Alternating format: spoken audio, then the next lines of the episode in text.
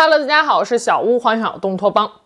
二零零六年四月六日，美国国家地理学会发布了一篇报道，向世人公布了一部名为《犹大福音》的手抄本古卷。该福音书一经问世，就在全球各国引起了轩然大波。国家地理学会的时任项目副总裁泰瑞·贾西亚说：“这份手抄本古卷是过去六十年来发现的最有意义的古代非圣经文本。”洛杉矶时报评价说：“这是继死海古卷之后最重要的考古发现。”纽约时报、英国卫报等颇具知名度的报刊媒体也以赫然醒目的大标题报道了犹大福音问世的新闻。这份手稿为何会引起如此大的关注呢？正统基督教中，犹大被认为是神的叛徒，他被三十个银币所收买，以亲吻为暗号出卖了耶稣基督，最后因为良心受到谴责，拿着银币上吊自尽了。但犹大福音手稿里却记载了一个完全不同的故事：犹大不仅不是叛徒，而且是耶稣基督最亲密的朋友、最忠实的门徒。而耶稣的真实身份也不是上帝耶和华之子，可以说犹大福音的出土完全颠覆了千百年来基督教的核心教义，否定了正统基督教中的创世说，也给出了完全不同的末日预言。今天咱们就来聊聊这份手稿背后的故事。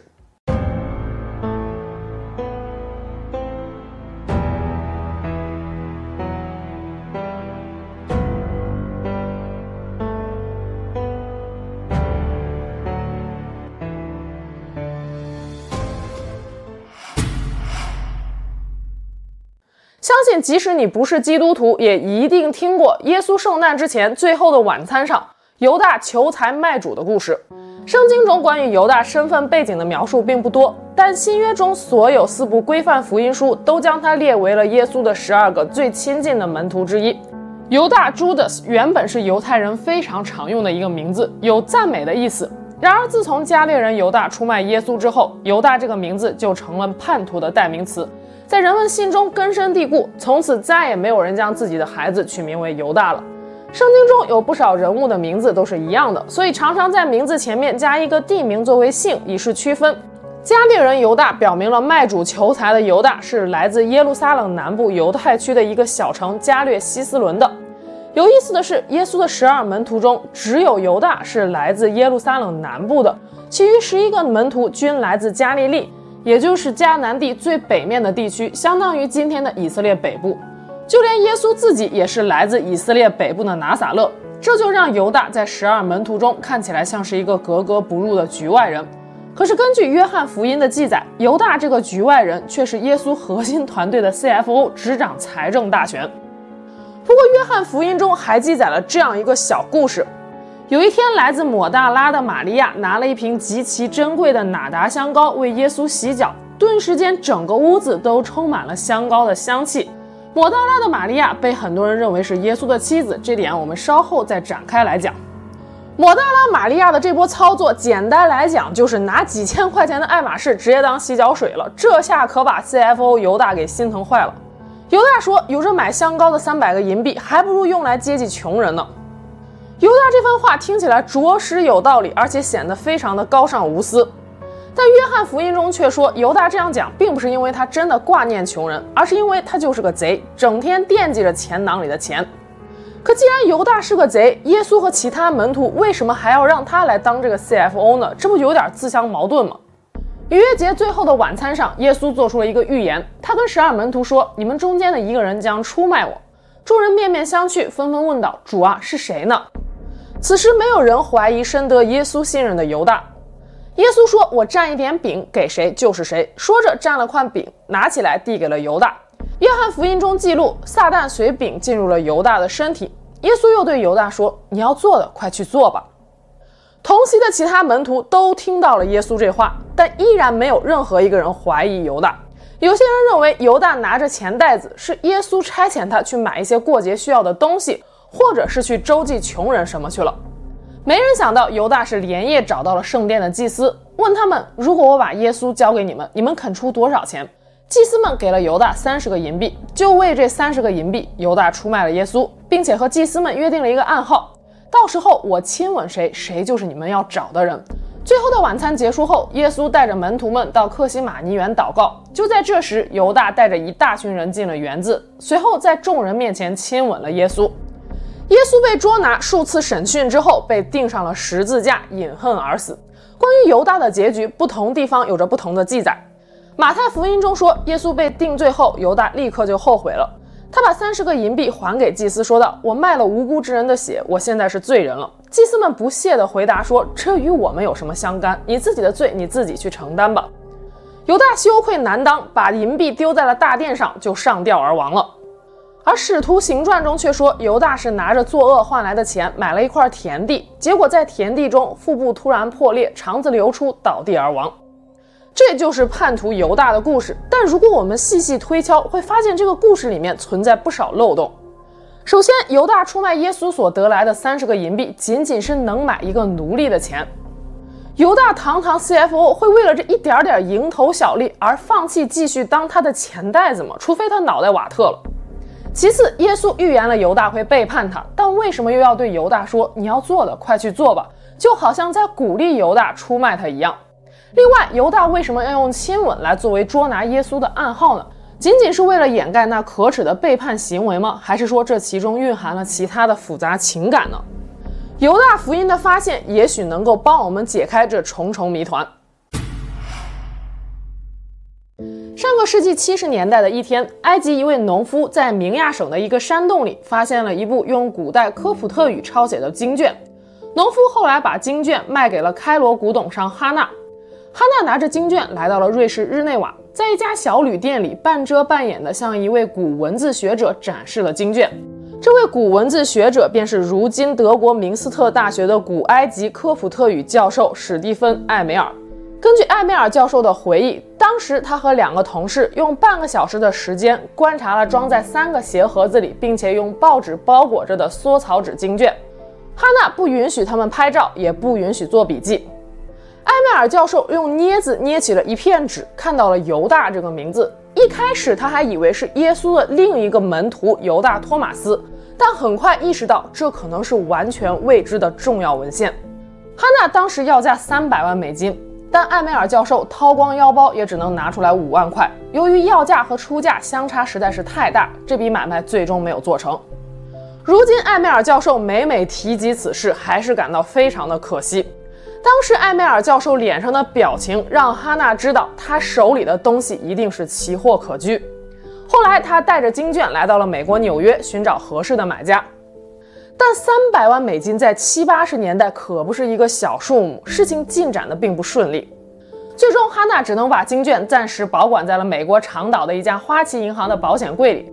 就这样，这部千年古卷在银行的保险柜里静静地躺了十多年，直到二零零零年才遇到了它的新主人。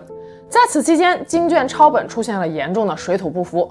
原来常年保存在气候干燥的埃及沙漠，突然来到了气候湿润的长岛，纸张与空气产生了化学反应，很快变得支离破碎。二零零零年四月，古董商菲利达查克斯用三十万美金买下了这份已经面目全非的古经卷。他本来是想转手卖个大价钱的，但随着时间的推移，查克斯对经卷的迅速恶化也深感担忧。二零零一年二月，他将经卷送到了瑞士巴塞尔的梅塞纳斯古代艺术基金会。此后，经卷由美国国家地理学会、梅塞纳斯艺术基金会和韦特史料研究所共同保存、整理、鉴定与翻译。专家们用碳十四定年法、墨水分析、光谱照相术、内文对比、古文字对比五种方法，对这份经卷进行了鉴定，一致认为这份缩草纸经卷抄本是真迹，原文应该是成书于公元一百八十年左右的希腊语文本。这份抄本大概是在公元二百二十年到三百四十年间抄写并翻译成古埃及科普特语的。经卷共六十六页，包括四份文件，其中第三十三页到五十八页是最为震撼的犹大福音。但可惜的是，即使专家使出了浑身解数，也没能把这份损毁严重的经卷完全修复。最终，六十六页的文献只修复了可怜的二十六页，但这二十六页也足够为我们勾勒出一幅颠覆认知的故事了。二零零六年四月六日，美国国家地理学会在华盛顿特区总部召开记者会，将这份失落了一千七百多年的犹大福音的英文翻译公之于众。犹大福音开篇就点明了，这里所记述的内容是耶稣受难前一周，逾越节前三天，耶稣与加略人犹大之间的秘密对话内容。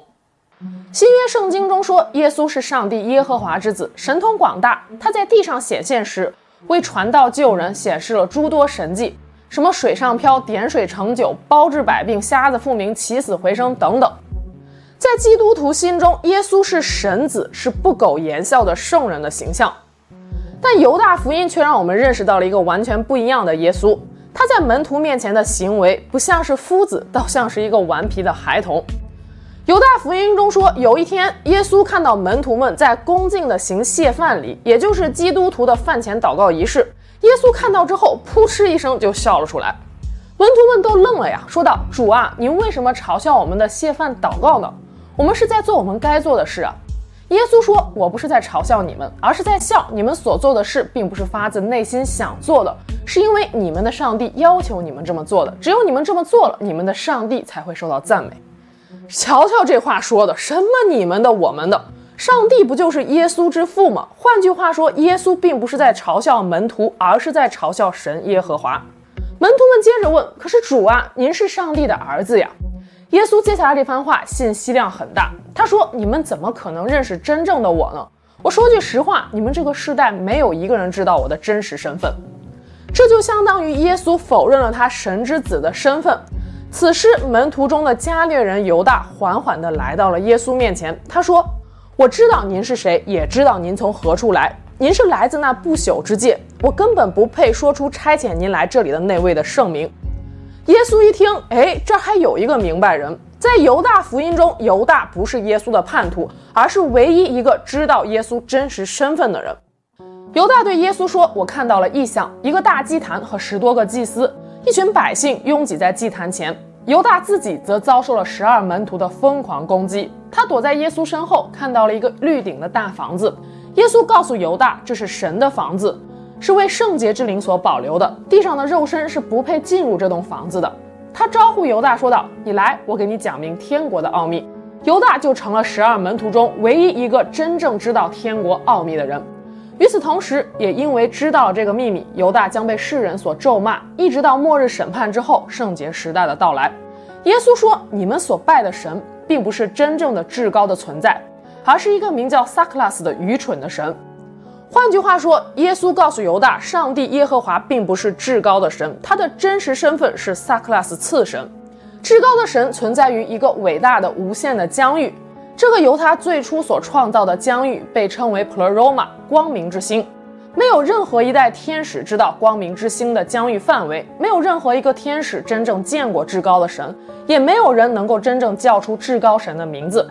后来，至高神说：“让一个天使来做我的管家吧。”于是，四位天使现身于云端。天使根据至高神的意志，创造了七十二个光明体，每一个光明体管理光明之星 Pleroma 的一个子国度。七十二个光明体又各自衍生出了五个光明体，于是每个子国度又有了五个乐园。这三百六十个乐园构成了最初的不朽的宇宙。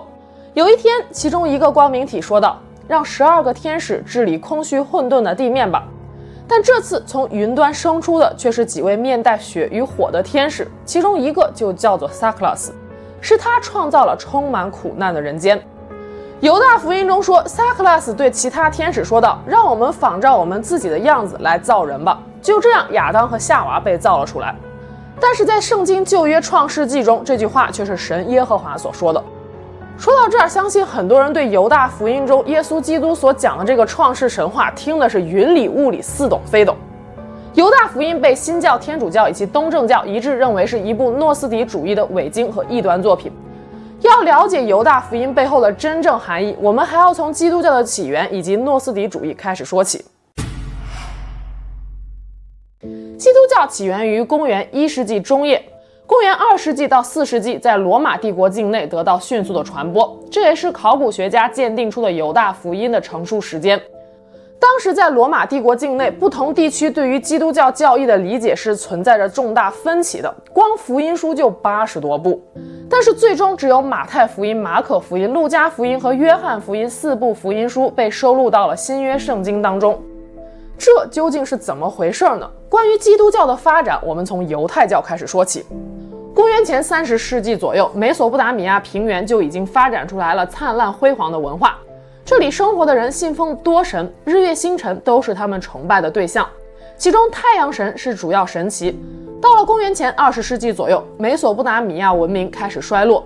此时，有一名叫做亚伯拉罕的族长，他认为相比日月星辰，伟大的造物主才更值得人们敬拜。亚伯拉罕族长带领族人从两河流域南部的乌尔，途经巴比伦、玛丽、哈兰，迁徙到了一个叫做迦南的地方，地理上大概相当于今天的巴勒斯坦地区。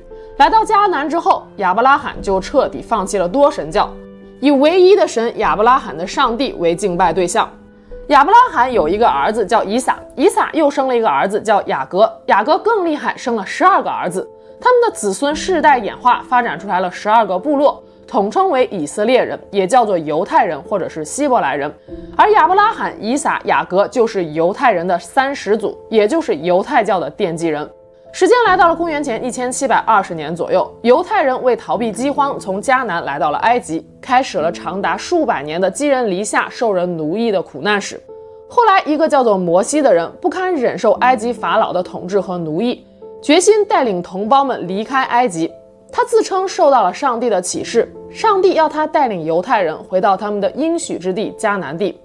在摩西的率领下，犹太人部族成功的逃脱了法老军队的追击，出埃及，越红海，到达了西奈旷野。他们在西奈半岛辗转了四十年，在这期间，摩西又借助神的启示，订立了十条基本戒律，这就是著名的摩西十诫。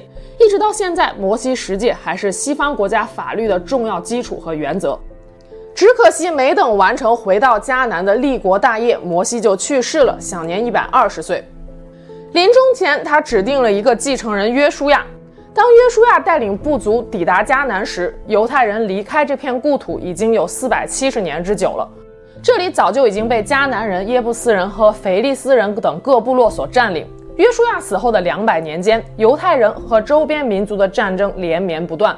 但最终在公元前一千零二十年拿回了这片土地的控制权，建立了以色列联合王国，并且在耶路撒冷修建了巍峨壮观的圣殿，史称第一圣殿。圣殿是存放约柜的地方，也是以色列人举行献祭等神圣典礼的地方。公元前九百三十年，以色列联合王国分裂成为了北方以色列王国和南方犹大王国。公元前七百二十二年，亚述人攻克了北方以色列王国，这里的犹太人被大批流放至外地。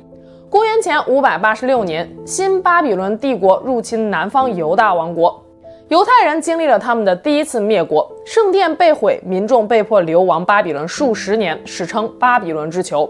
直到公元前五百三十九年，新巴比伦帝国被波斯帝国所灭，随后犹太人被允许重返家园。他们回到了迦南地，重建了圣殿，史称第二圣殿。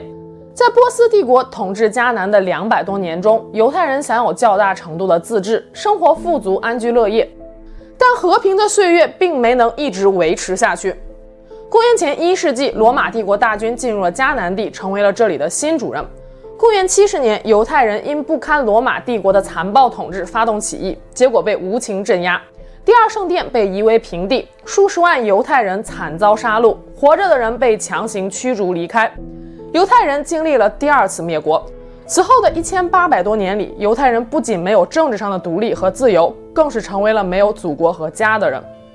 但在这一千八百多年里，犹太人也始终都没有忘记上帝承诺给他们的国度。迦南地的犹太人慢慢的积累了起来。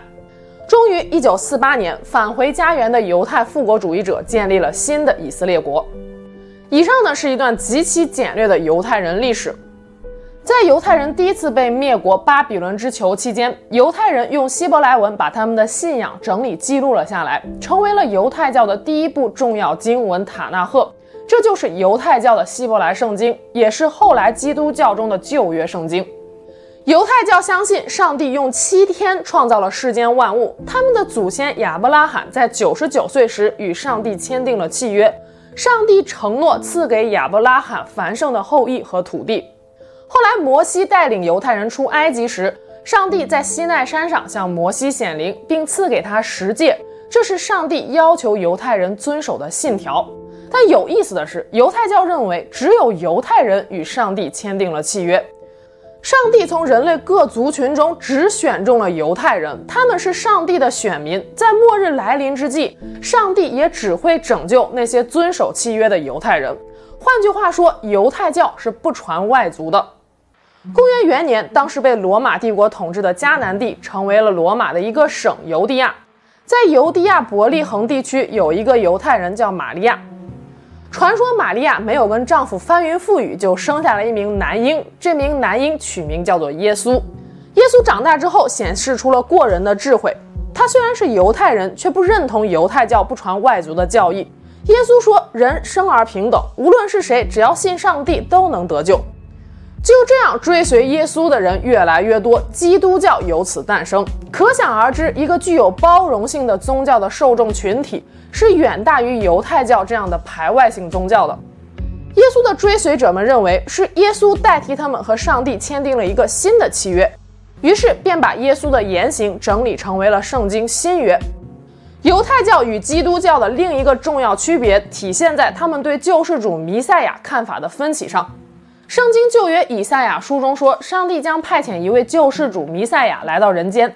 他将拯救世人于水深火热之中，带领人们生活在没有硝烟、没有战争的理想国度。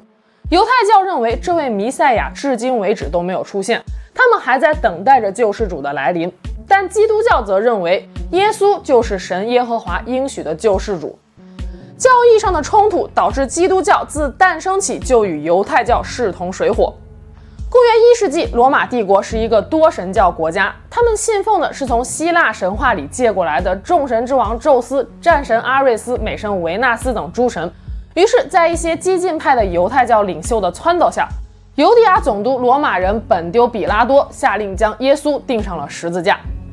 那么，基督教是如何从一个被打压的宗教发展成为了如今西方社会的主流意识形态的呢？这个转折点出现在公元四世纪。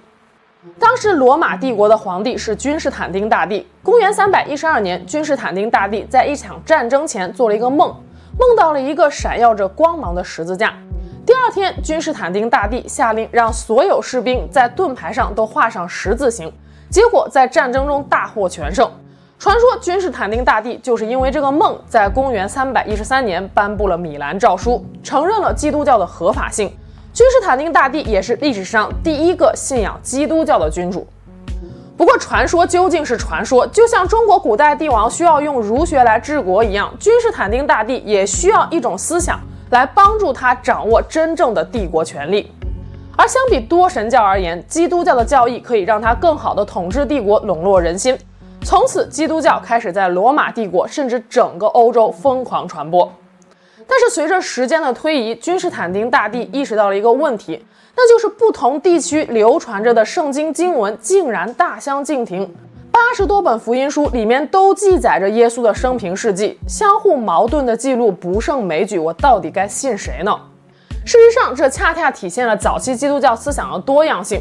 不过，这种多样性显然是违背了君士坦丁当初想要用一种思想来统治帝国的初衷。这不行，得管管。于是，公元三百二十五年，君士坦丁大帝在西尼亚举行了基督教大公会，史称第一次西尼亚公会议。会议的主题就是讨论一下哪些经文应该被视为是正统的，哪些应该被视为异端，哪一些礼仪是基督教徒应该遵守的。此外，还有一点最重要的，就是决定一下耶稣基督的神性。会议上，大家对于耶稣究竟是人还是神，争论的是不可开交。君士坦丁一拍板说道：“行了，大家各让一步。耶稣是人也是神，就像量子世界里粒子具有波粒二象性一样，是波还是粒子取决于你看还是不看；而耶稣是人还是神，取决于你信还是不信。”君士坦丁大帝为圣经的统一做出了重要贡献。此后，被历代大公会所承认的经文被视为是圣经正典，其余的都是伪经，是魔鬼的产品。公元十一世纪，基督教分裂为了天主教和东正教两大教派。公元十六世纪，又出现了基督教新教，不过这些都是后话了。本期视频里所说的基督教是天主教、东正教、新教三大流派的统称。梳理清楚了基督教发展史，终于可以聊聊被视为是伪经异端的诺斯底主义究竟是个什么东西了。圣经新约中说，耶稣受难后的第三天死而复生，在门徒面前显现之后升天，回到了上帝耶和华身边。这是体现耶稣神性的重要描述。而诺斯底主义是第一个强调耶稣是人而不是神的群体。有学者认为，诺斯底主义的起源甚至比基督教还要早。诺斯底一词是由希腊文 gnosis 演变出来的，原意是灵知，也就是神圣的知识。诺斯底主义的核心思想是二元论，即人与宇宙、至高神与次神、智慧与无知、精神与物质的二元对立。在诺斯底的创世神话中，至高神最初所创造的全知的、至善的、光明的疆域 Pleroma 是一个纯净的精神世界。至高神有着很多不同的叫法，可以被称作太一、深渊、起源、起初的父等等。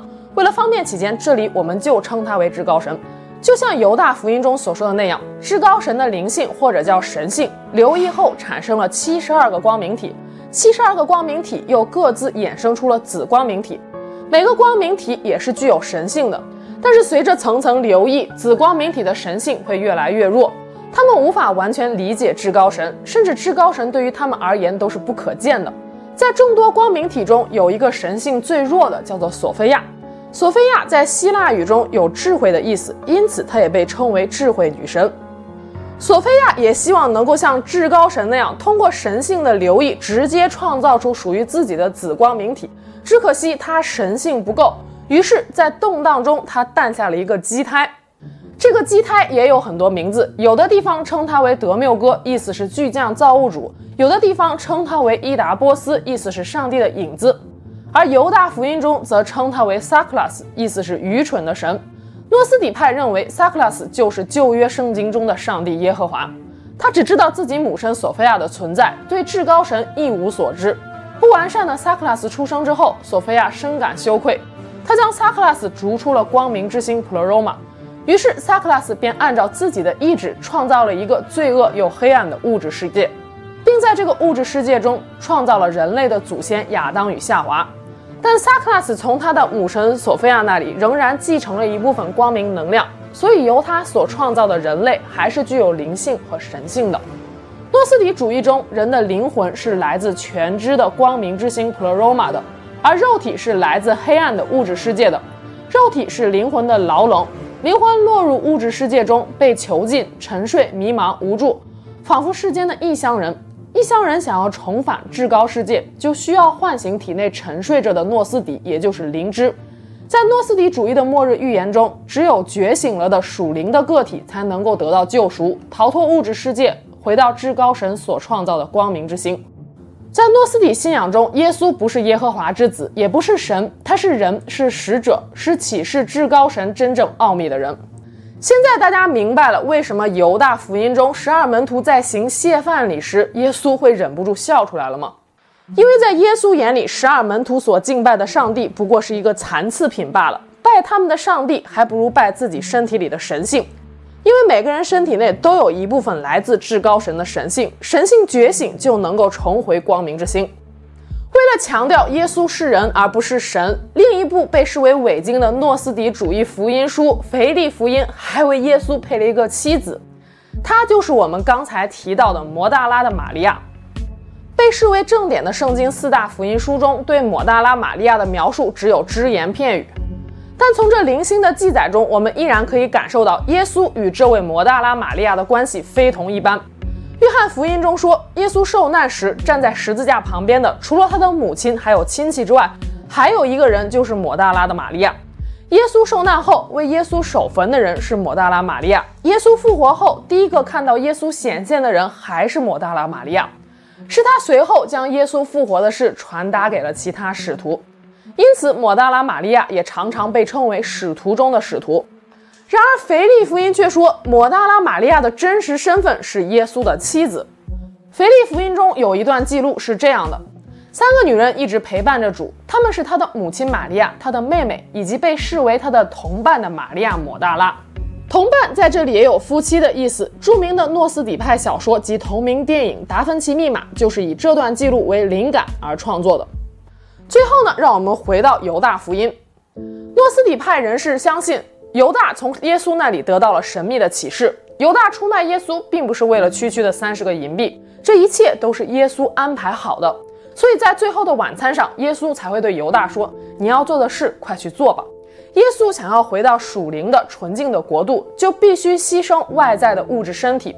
犹大是受托来帮助耶稣完成此使命的。同时，耶稣也告诉他：“你会因此而名誉受损，但也会因为获得了灵芝而有机会进入那永恒的国度。”犹大最后亲吻耶稣的举动，在正统基督徒眼中是虚伪又卑劣的。但诺斯底派人士却认为，这代表着犹大对耶稣的全身心的赞美与接纳。说到这儿，犹大卖主求财故事中的种种漏洞算是补上了。但是至今为止，犹大福音还是很有争议的。有人说他的出土炸毁了宗教是铁板一块的神话，证明了早期基督教思想的丰富多样。但也有人说邪典就是邪典，犹大福音制造了怀疑与不信。与其说它是福音，不如改名叫犹大祸音。不知道大家对这本经书是怎么看的呢？那我们下期节目见喽，拜拜。